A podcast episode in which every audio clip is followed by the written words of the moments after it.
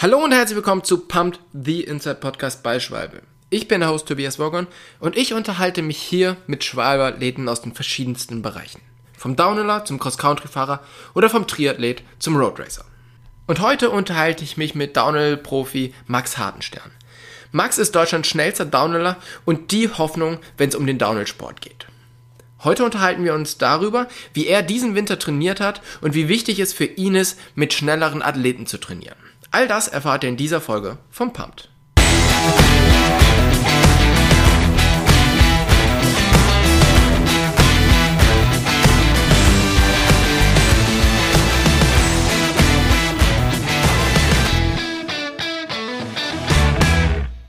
Hey Max, vielen, vielen Dank, dass du dir die Zeit nimmst, den Podcast mit uns zu machen. Wo bist du denn gerade? Ja, erstmal vielen Dank, dass ich dabei sein darf. Ähm, aktuell befinde ich mich ähm, in meinem kleinen Office, da wo ich meine Mails und alles bearbeite und ab und an mal am MacBook sitze und ja, ein paar Sachen regle. Die ganzen, äh, die ganzen E-Mails, die E-Mail-Fluten bearbeitet, die auch so ins Postfach gespült werden. Exakt, genau. Wie geht's denn dir im Moment eigentlich so mental, aber auch ähm, körperlich so. Einerseits mit der Ungewissheit, wo man nicht so genau weiß, was Sache ist, aber auch bist du ja jetzt schon relativ weit im Training für die Saison. Wie, wie fühlst du dich? Ähm, also ehrlich gesagt fühle ich mich relativ gut. Ich hatte bis jetzt einen guten Winter, auch wenn ähm, die Gyms jetzt geschlossen werden. Ich habe mit einem Kollege von mir ähm, zusammen ein kleines äh, Keller-Gym gebaut, wo wir dreimal, sage ich mal, die Woche uns treffen für, für Krafttraining und ja, mit Radfahren, das hat alles super funktioniert. Ich sitze viel auf dem, auf dem Enduro-Rad, auf dem E-Bike fahre ich sehr viel. Ähm, deutlich mehr als letztes Jahr. Das hat mhm. mir viel, viel geholfen. Auch jetzt, wo viel Schnee war, bin ich sehr viel E-Bike gefahren und also von dem, was mein Trainer sagt und wie ich mich fühle, bin ich aktuell so fit wie noch nie ähm, und fühle mich ja persönlich, persönlich wirklich gut. Ich fühle mich gut auf dem Rad. Ähm, ich war letzten Monat, letzten Monat war ich testen, ähm, mit erstmal mit dem Team zusammen und das hat alles super funktioniert.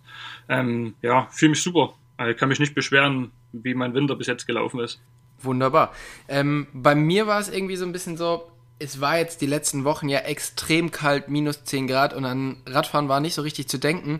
Ich habe dann Langlauf gemacht. Wie schaut es bei dir aus? Bist du die ganze Zeit durchgefahren oder bist du da auch in so Alternativsportarten gegangen? Ähm, das Gute war, dass wir direkt nach Italien gefahren sind, als es angefangen hat, so kalt zu werden. Ah. Somit habe ich ähm, diese Kälteperiode in schön warm Italien auf der Terrasse bei ähm, 15 Grad äh, ja, gehabt und musste mein Training damit nicht, nicht so sehr umstellen. Okay, ja, das ist natürlich sehr praktisch. War das so geplant oder ging das relativ kurzfristig, also Wetter angesagt und ihr habt gesagt, wir fahren jetzt? Na, das war schon, das war schon geplant, ähm, dass wir nach Italien fahren. Das steht eigentlich schon relativ lang oder stand relativ lang fest. Ähm, und dass jetzt direkt so geklappt hat mit der Kälteperiode, das war natürlich wie die Faust aufs Auge. Ja. Ähm, und ja, das war im Endeffekt auch ein bisschen Glück, dass es so direkt gepasst hat. Ja, ja, wunderbar. Und ansonsten bist du die ganze Zeit im Gym oder ähm, auf dem Rad gewesen. Also hast dann genau, ja. Also viel Krafttraining. Ähm, dann von mir zwei Kollegen, die haben beide E-Bikes, auf denen wir relativ viel gefahren sind, aber wo Schnee lag, wo ein halben Meter Schnee lag. Wir haben dann angefangen, ähm, die Strecken ein bisschen frei zu machen und dann, sobald die Sonne mal etwas rauskam, ähm, sind wir direkt auf die E-Bikes und haben ja, sind E-Bike gefahren. Ja, cool.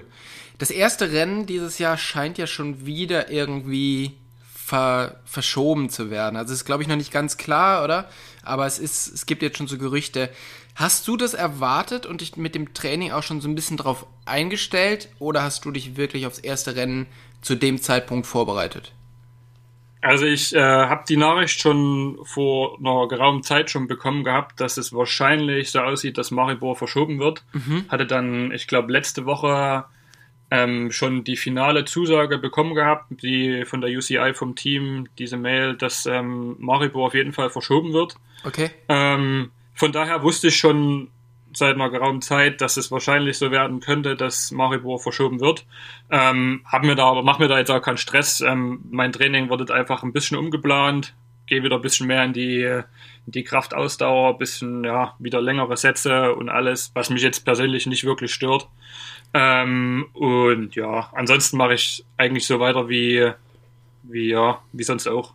Spielt dir das jetzt eher in die Karten oder, ich meine, du hast ja schon gesagt, du fühlst dich so fit wie noch nie. Ähm, das heißt, für dich wäre es wahrscheinlich auch gut gewesen, wenn jetzt wirklich das, das erste Rennen relativ bald gekommen wäre. Oder denkst du dir, ich kann dann einfach noch so viel mehr drauflegen, dass es vielleicht auch gar nicht so schlecht ist, jetzt darauf aus, aufzubauen? Äh, ich finde es persönlich eigentlich relativ, also mich stört überhaupt nicht, weil ähm, im Endeffekt machen die, fangen jetzt an, die Bikeparks wieder an aufzumachen. Ähm, ich kann noch mehr Zeit auf dem Downhillrad verbringen, was mir letztes Jahr auch sehr viel gebracht hat, dass die Saison spät anfing, weil ich einfach einen ganzen Sommer auf dem Downhillrad saß ähm, und viel mit meinem Camper unterwegs war und da gereist bin und verschiedene, verschiedene Strecken in verschiedenen Ländern da ab, abgefahren bin. Und im Endeffekt kann das jetzt genau wieder passieren, ähm, dass ich, wenn die Saison später anfängt, wieder mehr auf dem Downhillrad sitze und da einfach mich noch wohler fühle und bis dahin einfach mal noch mehr Zeit habe, stärker, fitter und alles zu werden und dann noch vielleicht noch besser in die Saison zu starten. Mhm. In so einer normalen Saison ist es ja schon so, dass man ja öfters nach Italien fährt, um da irgendwie Trails zu fahren, oder? Also in der normalen Trainingsvorbereitung. Aber ähm, dieses Jahr war es ja irgendwie so, du hast ja wahrscheinlich auch auf Instagram geschaut, hier die ähm, Jungs, die irgendwo in der Sonne wohnen, die können halt super geil auf Trails trainieren und du hast eher so die ähm, die nassen Trails vor der Haustür oder sogar Schnee. Also wie schaut denn dein Training so im Winter aus, wo du, wo man ähm, jetzt vielleicht gar nicht so viel am Downrad sitzt? Also wie gesagt, jetzt diesen Winter ist es echt viel E-Bike fahren geworden. Ähm, ja, wir haben, wir sind eine gute Gruppe, die E-Bikes haben, wo wir da echt viel fahren können und mit dem E-Bike kannst du halt einfach in ganz kurzer Zeit extremst viele Abfahrten machen, mhm. wo du super Technik, Bremspunkte, und die ganzen, die ganzen Feinheiten auch trainieren kannst, wo ich nicht unbedingt ähm, ja, italienische Sonne brauche, obwohl das eigentlich auch schön wäre. Aber ich kann, ich, ich kann die ganzen Sachen im Endeffekt, ähm, was das ganze Basic-Training, Körperposition, ja, wie schon gesagt, Bremspunkte und die ganzen Sachen, die mache ich bei mir zu Hause auf dem E-Bike, weil mhm. ich da einfach in kurzer Zeit extrem viel fahren kann. Und ja, im Endeffekt, selbst wenn es nass ist, ich fahre gern im Nassen. Ich fahre gern, ich bin gern gefahren, wo Schnee lag, wo Schlamm ist. Hat mich jetzt weniger gestört. Dann mache ich halt einfach von Schwalbe die Dirty Dance drauf. Ja. Und dann ist es noch, noch umso, umso mehr Spaß, habe ich noch umso mehr ähm, Spaß. und ja, ab und an sitze ich auf meinem Enduro-Rad. Eigentlich auch relativ viel. Und ja, umso größer ist dann halt auch die Vorfreude, mal nach Italien dann zu fahren, wenn es möglich ist. Ja. Ja, das kann ich gut nachvollziehen. Ähm, das E-Bike, also du, du benutzt das E-Bike so ein bisschen zum, wie zum Shuttlen, also um eben mehr Trails zu fahren? Oder ist es wirklich so, dass du dann ganz lange Runden fährst und durch, den, durch die Unterstützung vom Motor halt mehr auf deine Herzfrequenz zum Beispiel achten kannst und das Training so, so besser steuern kannst?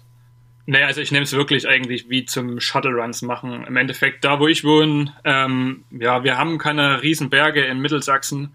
Ähm, wir haben längsten Strecken anderthalb Minuten. Ähm, da ist nicht viel mit, äh, mit Höhenmeter machen und somit mit dem E-Bike ähm, kann ich einfach wirklich Labs machen, den ganzen Vormittag und komme mit zwei Akkus. Also ich habe zwei Akkus fürs E-Bike, kann damit ja. ähm, in, wir, vier Stunden 2700 Höhenmeter machen und 26 Runs. Und ähm, ja, das ist eigentlich das perfekte, also perfekte Training, weil ich bin jetzt lange auf, trotzdem lange auf dem Rad. Ähm, jetzt mal vom Puls abgesehen, der ist sowieso ähm, selbst beim E-Bike relativ hoch. Also ich habe trotzdem mit dem E-Bike bergab ähm, komme ich an die 200 Grenze. Ja. Ähm, und ich kann mir das da im Endeffekt genauso gut besorgen wie auf dem Enduro-Rad, nur dass ich halt es Dreifache in der Zeit schaffe auf dem E-Bike. Okay, cool. Ähm, wie kann ich mir denn die Trails bei dir zu Hause vorstellen? Also du hast gesagt anderthalb Minuten, aber wie sind die denn vom Style her? Ich habe jetzt einen Podcast mit Taxi gemacht und der baut ja irgendwelche komplett verrückten Dinger in den Wald, also super eng. Ähm, wie ist es bei euch? Also wie schauen die aus? Ähm, also wir haben so so verschiedene Spots und es gibt eigentlich von allen, allen Sachen was. Wir haben Spots, das sind Steine, ähm, die sind eher etwas schneller gebaut, ähm, mit ein, zwei wirklich großen Gaps. Dann haben wir auch wieder Spots, wo ähm, es eher technisch ist, steil ist, wo viele Wurzeln sind, wo man dann auch mal anfangen muss, ähm, ja, Linienwahl, wo das ein bisschen eine Rolle spielt. Also ich kann, selbst da, wo, wo ich wohne, kann ich in, ja, wenn ich mit dem Auto 45 Minuten fahre, kann ich alle möglichen Spots, sage ich mal, abfahren ähm, und habe immer unterschiedliche, unter, unterschiedliche Bedingungen. Mhm. Okay, ja, das ist ziemlich, das ist ziemlich praktisch. Ja, also selbst also dafür, dass wir wirklich keine großen Berge haben, haben wir echt viel zum Fahren und eine echt eine große, große Auswahl an Strecken. Ja, okay. André Wagenknecht hat ja mal über dich gesagt, du bist so das größte Talent, was der deutsche Downhill-Sport aktuell so zu bieten hat. Und du hast es ja auch in den letzten Jahren jetzt immer wieder unter Beweis gestellt, bist halt mehrfach deutscher Downhill-Meister geworden und bist halt auch im, im Weltcup weit vorne mit.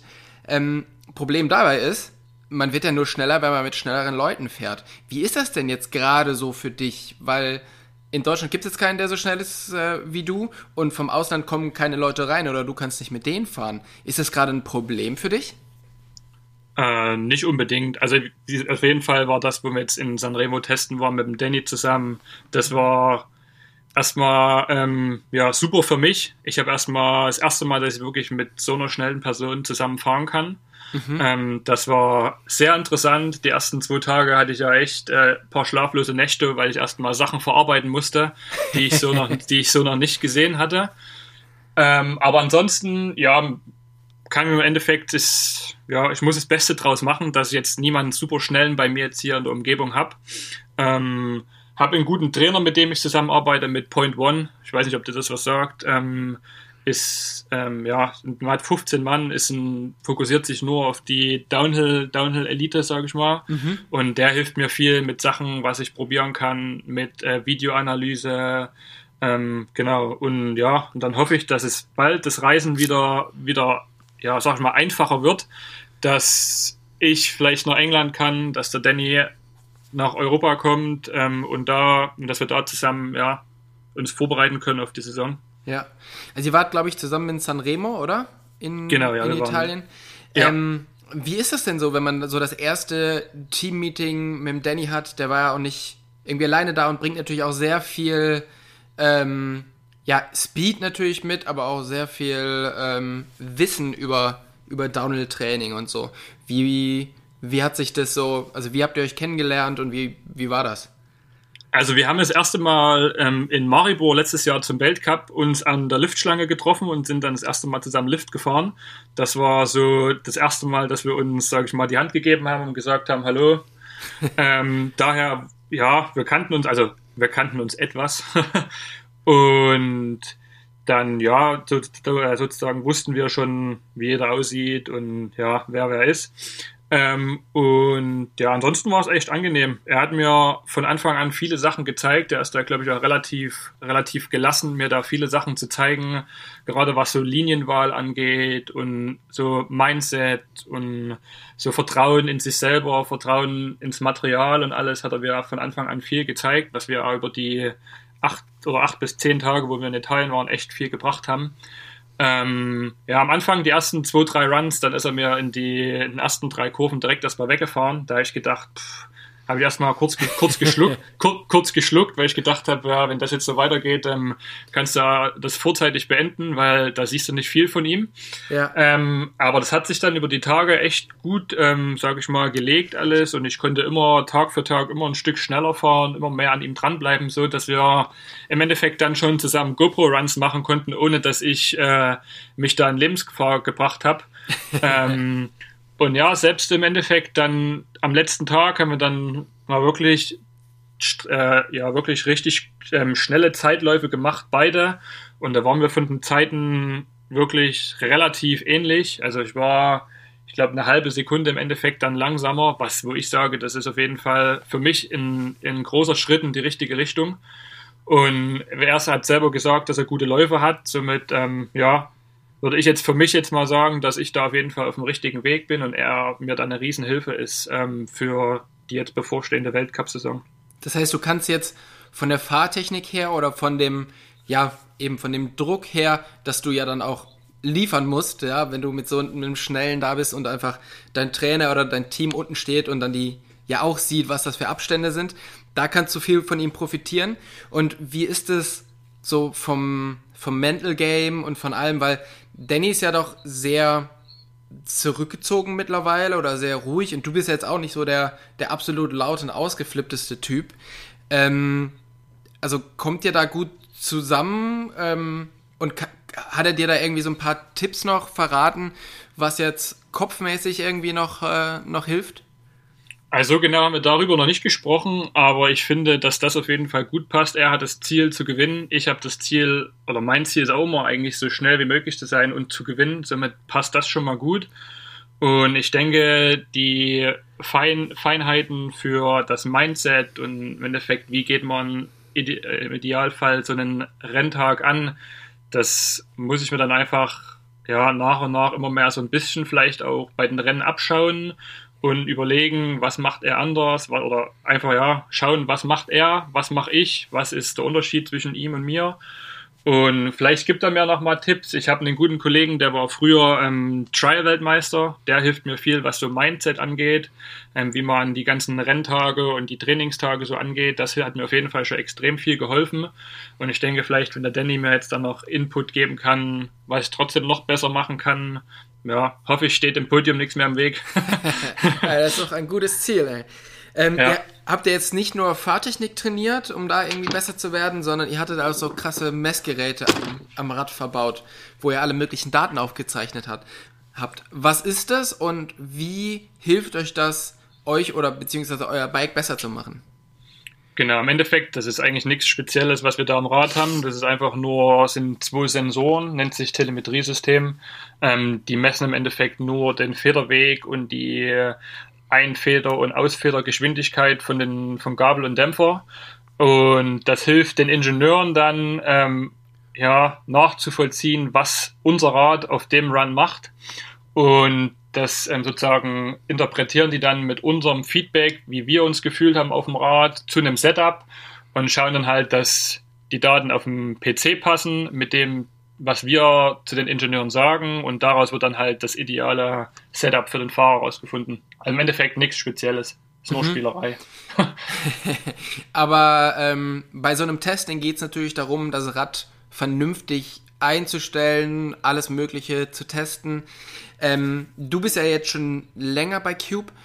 Hattest du die Möglichkeit, bei der Radentwicklung dabei zu sein? Konntest du auch so dein Feedback einfließen lassen?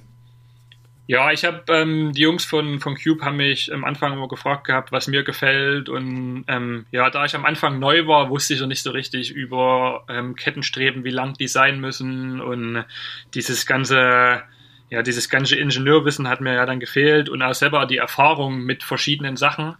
Ähm, und als dann das 29er dann kurz vor, kurz vor fertig war, ähm, hatten sie mir dann schon mal einen Prototypen gegeben, weil ich dann schon gefahren bin. Und ähm, ja, da gab es noch ein, zwei Sachen, was wir oder was mir hätte besser gefallen, also was, ja, was man hätte besser machen können am Rad, das wurde dann auf jeden Fall noch angepasst. Und, aber im Großen und Ganzen war das Rad eigentlich ähm, ja, schon wirklich gut, als die Jungs das dann auf den Markt gebracht haben. Jetzt habt ihr dieses ganze Testen hinter euch und äh, von dir kommt Feedback, von Danny kommt Feedback. Was ist so der größte, ja, die größte Veränderung von dem ersten Prototypen, den du gefahren bist, bis jetzt, wo ihr ja schon sehr, sehr dicht am, am Race-Setup seid? Ähm, das Einzige, was für mich neu ist, ist, dass ich jetzt auf einem Mallet-Setup unterwegs bin. Okay. Das ist das Einzigste. Ich bin letztes Jahr und als das Rad neu oder der ersten Prototypen kam, immer 29er gefahren. Ich bin dann die ganze letzte Saison, letzte Saison 29er gefahren. Und jetzt, äh, seit ähm, wir in San Remo waren, bin ich auf einem Mallet unterwegs. Okay. Ja, ich glaube, das ähm, ja, das, bei vielen Sachen bringt es schon auch nochmal einige Vorteile, oder? Hattest du da letztes Jahr schon drüber nachgedacht oder ist es jetzt erst so über den Winter in, ja, in, in den Kopf gekommen, sowas mal auszuprobieren? Ich hatte letztes Jahr ehrlich gesagt schon die Möglichkeit, ähm, das zu probieren, was aber relativ nah an der WM lag und ich da eigentlich mich schon gut auf dem Rad gefühlt hatte auf dem 29er und nicht nochmal ähm, ja, große Veränderungen am Rad machen wollte, einfach um ja, um dieses gute Gefühl nicht wieder, nicht wieder kaputt zu machen. Somit hatte ich das nicht weiter verfolgt mit dem Mallet und hatte den Jungs vom Cube dann schon gesagt, dass ich im nächsten Jahr auf jeden Fall nochmal probieren wollte. Und jetzt äh, in Sanremo hatten wir alles dabei, halt um äh, verschiedene Hinterbauten, verschiedene Hinterbautenlängen, ähm, um da ja für mich ein optimales Setup rauszuf äh, rauszufinden. Und mhm. Über die acht Tage haben wir da echt äh, eine gute Arbeit gemacht, also die Ingenieure eine gute Arbeit gemacht mit mir. Ähm, und wir haben da echt ein, ein gutes Setup gefunden und ich fühle mich echt super wohl auf dem Mallet jetzt. Okay, mega cool. In den letzten Jahren warst du immer viel mit äh, Nina Hoffmann unterwegs und die hat ja mittlerweile ihren ersten Weltcup gewonnen und du bist auch bei, bei Weltcups ganz vorne mit dabei und hast natürlich auch noch große Ziele. Aber seid ihr beide so einzelne Talente oder hast du das Gefühl, grundsätzlich geht es mit der deutschen Downhill-Szene weiter nach oben und es gibt einfach noch viel, viel mehr Talente, die jetzt in den nächsten Jahren nach oben kommen werden? Äh, also ich denke, es gibt, wird schon noch ein, zwei ein, zwei gute Jungs und vielleicht auch Mädchen geben, die dann nach oben kommen können. Es ist immer so ein bisschen, ja, der Support, wie, wie wirst du supported, was fährst du für Rennen. Ähm, ich sag mal, du wirst kein, du wirst kein Weltcup-Sieger, wenn du bloß ähm, deutsche Rennen fährst. Ähm, mhm. Du musst dann auf jeden Fall international aktiv werden und da viele Rennen fahren, einfach um um verschiedenste Strecken zu fahren, um lange Strecken zu fahren, um sich einfach an den Grundspeed ähm, im Weltcup zu gewöhnen. Und ich denke, ja, wenn man da ein klares Ziel hat ähm, und ja, so ein bisschen, bisschen Arbeit reinsteckt, dann gibt es da auf jeden Fall, denke ich, auch noch, noch viele andere, die da Potenzial dazu haben. Da bin ich sehr, sehr gespannt. Wenn jetzt die Saison so richtig losgeht und ähm, so die Rennen, die auf deinem Kalender stehen, auf welches Rennen freust du dich am meisten dieses Jahr? Boah, das ist eine gute Frage. Eigentlich erstmal überhaupt wieder Rennen zu fahren. ähm, ja, eigentlich, ich bin eigentlich, es gibt kein Rennen, was mir nicht gefällt. Es ja, ist immer rennabhängig, aber wie das Rennen verläuft, ähm, dann kann ich im Nachhinein sagen, das war ein cooles Rennen. Aber so, Streck, so, so streckenmäßig freue ich mich auf jeden Fall sehr auf Amerika. Das war vor zwei Jahren auf jeden Fall mein Highlight von Strecke und ja, das ganze, ganze drumherum, wie das so abläuft, da wirklich in West Virginia im, sag ich mal, Nirgendwo zu sein, ähm, das ist schon, das ist schon cool. Das, das, hat mir persönlich gut gefallen, aber ansonsten, ja, mir gefallen eigentlich alle Strecken, die so dieses Jahr im Rennkalender stehen. Okay, was machen die Strecken in den USA so besonders? Also haben die irgendwie eine, einen, ja, einen speziellen, speziellen Streckenverlauf oder?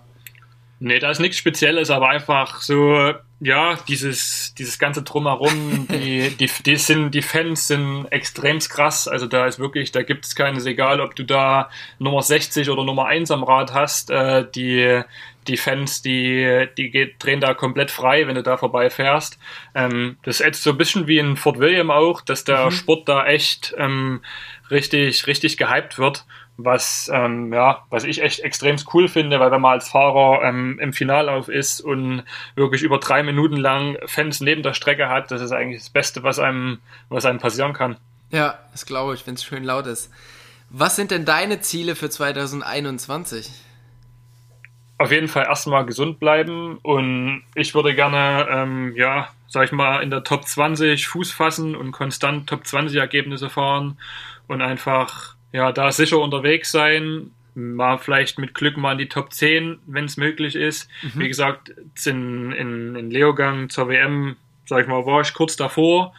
Da war ich bis auf Split 4 auf Platz 9, ja. bevor ich dann, bevor ich dann weggeschmissen hatte. Ähm, somit, ähm, ja, ist es auf jeden Fall möglich. Es ist nicht, äh, nicht unausgeschlossen, dass es da ähm, dass ich das nicht fahren kann. Und ansonsten auf jeden Fall gern wieder deutscher Meister. Das ist auf jeden Fall auch ein großes Ziel jedes Jahr. Ähm, und einfach eine gute Zeit am Rad und viel Spaß beim Radfahren zu haben. Das klingt sehr, sehr gut. Hey Max, vielen, vielen Dank für deine Zeit. Ähm, ich lasse dich jetzt mal weiter die Sachen packen, weil für dich geht es ja jetzt wieder aufs nächste Trainingscamp, oder?